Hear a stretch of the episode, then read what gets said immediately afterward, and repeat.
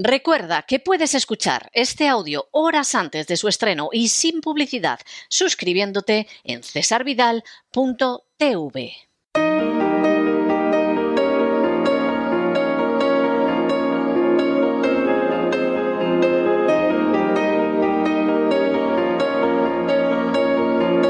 La entrevista.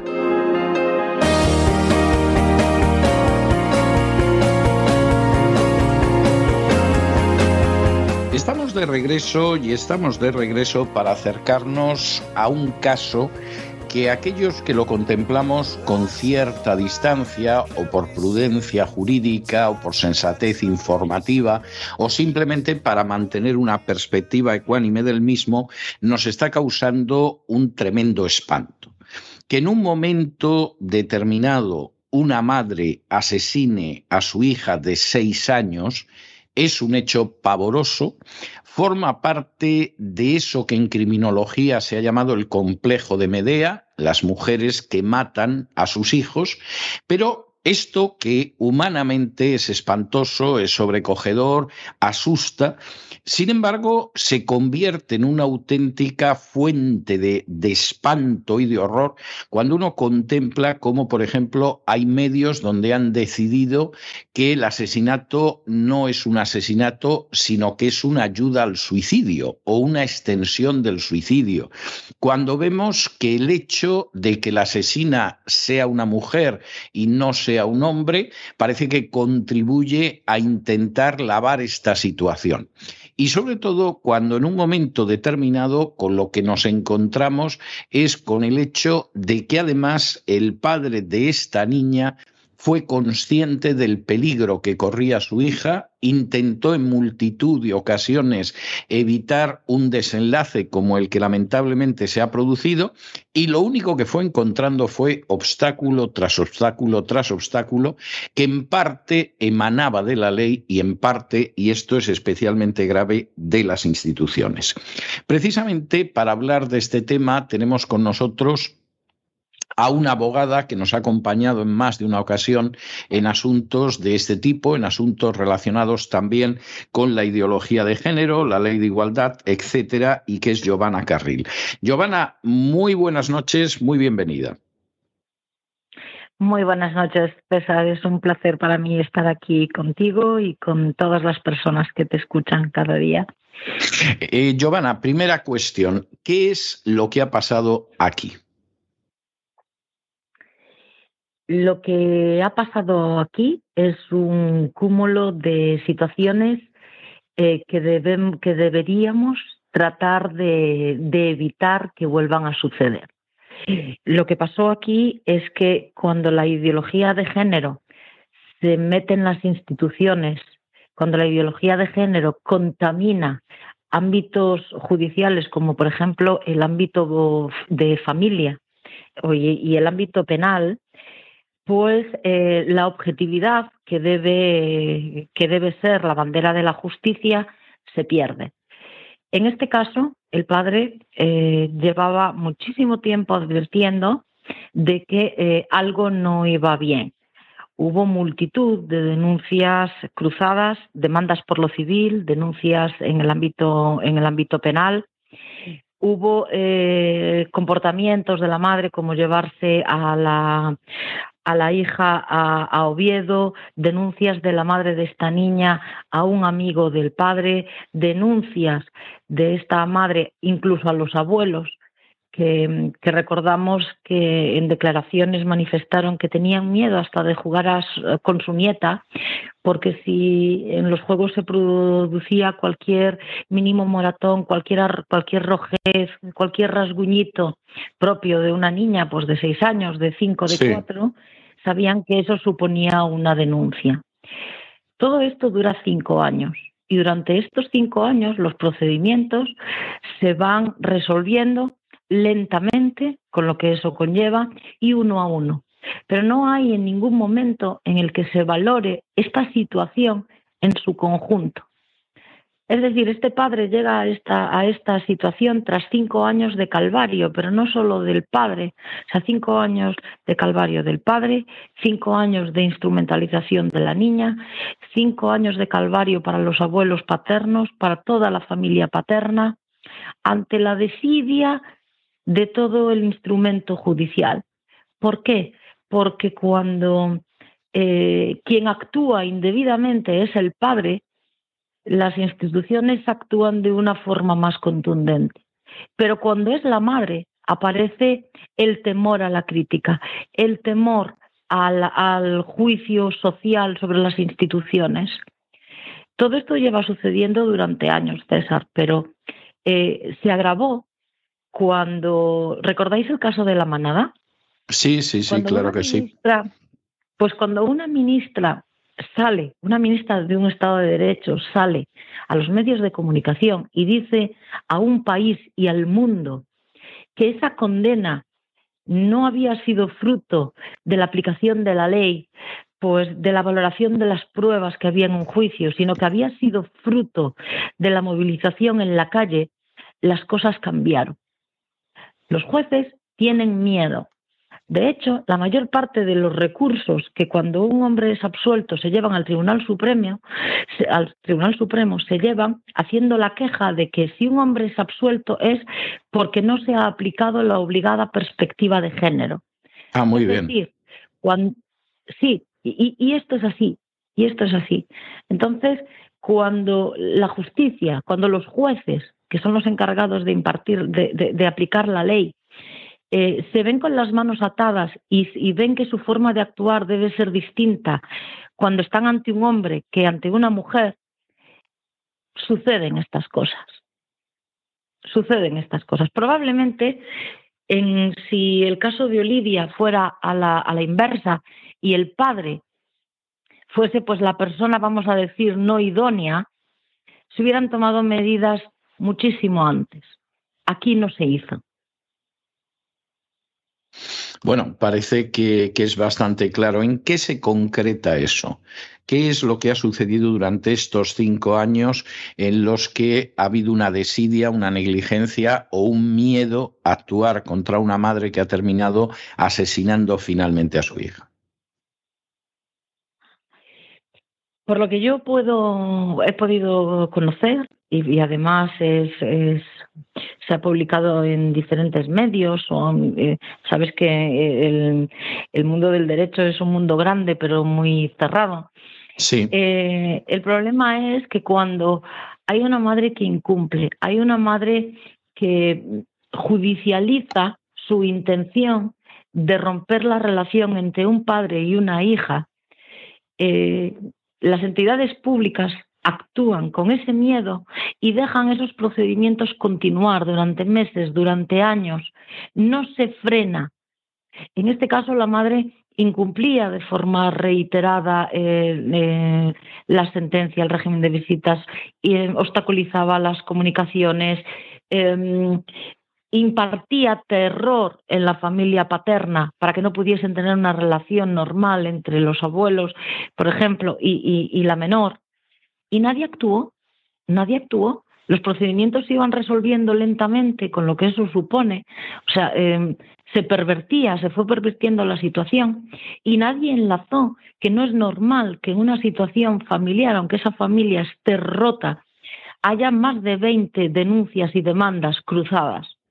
Había una niña pequeña de por medio. Cuando hay 20 denuncias entre dos adultos puede eh, hacerse un sesgo y decir, eh, pues vamos a mirar un procedimiento a uno y no los vamos a enlazar. Pero en medio de toda esta batalla, en medio de toda esta batalla, había una menor de tres, de cuatro, de cinco años. Durante todo este tiempo, durante toda esta infancia de esta menor, no se hizo absolutamente nada para que esa situación cesase. Y se pudo, se pudo haber salvado la vida de esta niña entonces. Yo no, no, no puedo atreverme a decir que se pudo haber salvado, pero que si las cosas se hubieran hecho de otra manera, que si la actuación judicial hubiese sido otra, si no hubiésemos eh, tenido socialmente, eh, cosa que afecta al ámbito judicial, este sesgo cuando miramos las situaciones eh, ante un hombre o ante una mujer, no sé si se hubiera podido evitar esto, pero sí hubiéramos podido decir que se hubiesen puesto los medios al alcance de la justicia para por lo menos intentar evitarlo. Ahora, Giovanna, en, este todo esto... No podemos decir ni siquiera esto. Eh, en este caso, donde parece que aquí no ha estado a la altura la judicatura, no ha estado a la altura la fiscalía, mucho me temo que no han estado a la altura las psicólogas que se ocuparían de este asunto, es decir, aquí las instituciones como tal mm, da la sensación de que han fallado estrepitosamente, o por negligencia, o por temor, o por identificación ideológica, etcétera, etcétera, pero han fracasado. Y el resultado al final es el asesinato de una niña. Hay un post del asesinato que es cuando de pronto esto se le cuenta a la opinión pública. ¿Por qué a la opinión pública se le quiere ocultar que esto es un asesinato cuando esto solo se puede calificar como asesinato. Es decir, es un homicidio, además con clarísima premeditación, se podría decir que con alevosía, porque esta criatura no podía defenderse en absoluto del deseo de su madre de asesinarla. ¿Por qué esto se oculta y se califica con términos ridículos como el del suicidio ampliado, el suicidio protegido, etcétera, etcétera? ¿Qué protección hay aquí, por ejemplo? Mira, yo voy a decir, primero, déjame empezar a contestarte por el final. Bien. El término suicidio ampliado es execrable, o sea, es un eufemismo de los peores que se pueden escuchar. Pero el peor que yo he oído en el caso de Lidia es cuando oí hablar del suicidio por compasión. Por Dios. Para empezar, esta señora no se ha suicidado. Esta niña, vamos. Sí. aquí la única, la única eh, que, está, que, que está muerta es la niña. Por compasión no se mata a nadie. A nadie se mata por compasión. Es un eufemismo eh, que va encaminado claramente a blanquear que el homicida, el asesino, es una mujer, porque no encaja en la ideología que nos pretenden imponer o que nos están imponiendo. Porque para sostener esta ideología hay que seguir sosteniendo la estúpida idea de que solo los hombres matan, que solo los hombres agreden, que solo los hombres son violentos. Por eso se ha intentado tapar. Lo más perverso es que, lamentablemente, pocos días después del fallecimiento de esta niña, Fallece otra niña y esta vez a manos de su padre.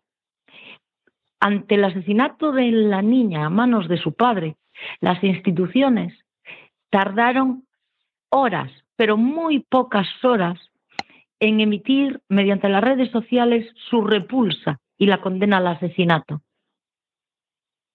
Algunos, algunos Casi diez días después de la muerte de Olivia, ni siquiera se han pronunciado sobre su muerte. A otros ha habido que sacárselos a sacacorchos, con, un sacacorchos. Y otros, ante la presión, se escapan con dos palabras que al final enlazan eh, blanqueando a las madres protectoras. ¿Cómo se puede poner en una misma frase, César, el asesinato por parte de una madre a su hija y que el gobierno va a defender a las madres protectoras, insinuando casi que esta presunta asesina podría ser una madre protectora. Bueno, esta es otra de las cuestiones que yo confieso que me horrorizan profundamente.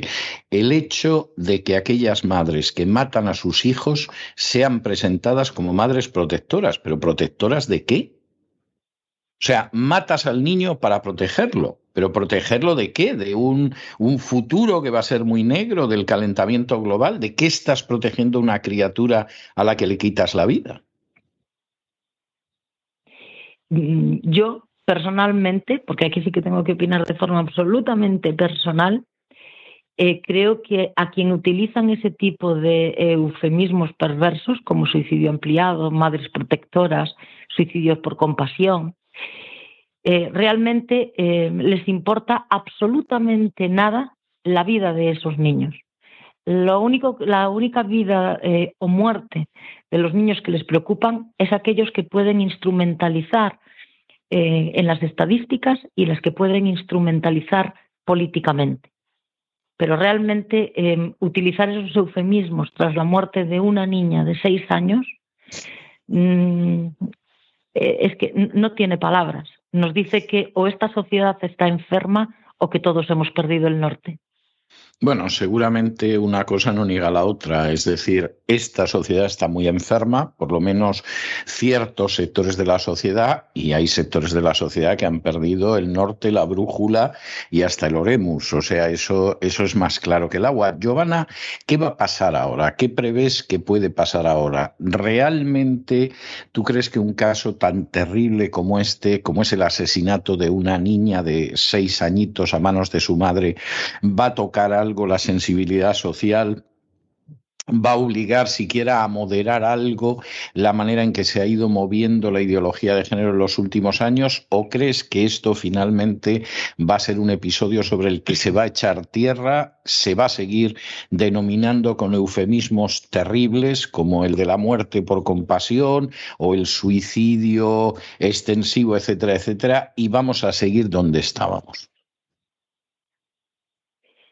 Eh, yo tengo la esperanza de que la muerte de Olivia ni quede en el olvido ni, ni sirva para nada. Es decir, que se recuerde siempre y que sirva para que esto cambie.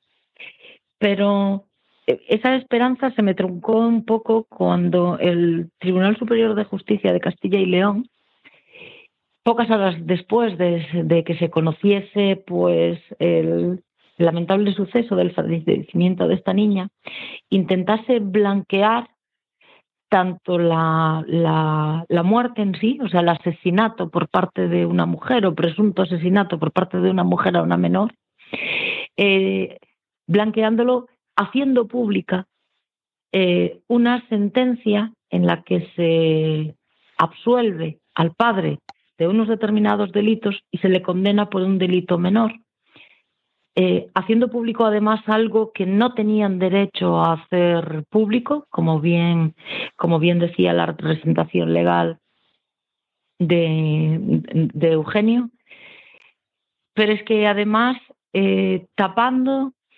y poniendo oscuridad y neblina sobre argumentos en la sentencia que decían y por lo tanto era conocido por los juzgados que esa mujer había mentido, había mentido en el juzgado, había mentido a médicos, había mentido a psicólogos, había mentido a psiquiatras, que deformaba la realidad a su gusto y conveniencia. Es decir, al final, que era una, una, una persona que manipulaba a los demás para conseguir los fines que quería que el Tribunal Superior de Justicia de Castilla y León se haya pronunciado sobre algo así para blanquear y derivar la, atención de lo que al final es lo que importa, que es que una niña de seis años ha muerto, eso me dice que o la sociedad despierta ya o la muerte de Olivia quedará en el olvido y estamos entrando en una deriva de pérdida de derechos y de perversión de las instituciones muy peligrosa y que en muy pocos años, si no nos damos cuenta e intentamos frenar, frenar esto, veremos muchos más derechos eh, vulnerados. Y España pasaría de ser un Estado de derecho a ser un Estado que parece de derecho, pero que no lo es. Lo que ha sucedido en este caso es muy grave. No, no me, cabe, no me cabe la menor duda. Y además, eh, vamos a ver, yo no puedo dejar de mirar esto no solo desde la perspectiva humana o desde la perspectiva informativa, sino también desde la perspectiva jurídica A fin de cuentas, eh, yo ejercí la abogacía durante más de una década y confieso que me da escalofríos cada vez que veo esto, porque aunque la gente no sea consciente de ello, incluso haya personas que piensen que aquí lo que se están produciendo son grandes conquistas sociales, en realidad lo que sucede es que todo el edificio del Estado de Derecho se va vulnerando, se va carcomiendo, se va erosionando y el día menos pensado la techumbre pues se va a caer encima de las cabezas de la gente y entonces se van a dar cuenta de cómo esto empezó a destruirse en un momento determinado y ha terminado finalmente aniquilado. Esa es la realidad. Eh, Giovanna, muchísimo. de acuerdo contigo. Sí, lo sospechaba, ¿no? Claro, es que al final, efectivamente, la, la, perspectiva jurídica siempre te permite analizar las consecuencias de determinados actos que se producen en ese ámbito, como me imagino que la perspectiva médica le permite a un médico darse cuenta de que hay hábitos que son muy poco saludables y que son muy perjudiciales. Y claro, en nuestro caso, pues yo comprendo que haya gente que no se dé cuenta de ello y además tiene a buena parte de los medios en contra de que se puedan enterar, pero efectivamente el edificio del ordenamiento jurídico, de los derechos fundamentales, de la tutela de esos derechos, se está carcomiendo desde abajo y esto va a ser como aquel que un día se va a echar en la cama y la cama se le viene abajo porque la carcoma ha terminado con las patas de la cama y con cualquiera de, de las vigas que formaban esa cama, ¿no? Bueno, pues en España se está viviendo esa situación y eso puede tener pésimas consecuencias y no solo en el ámbito de, de, la ideología de género.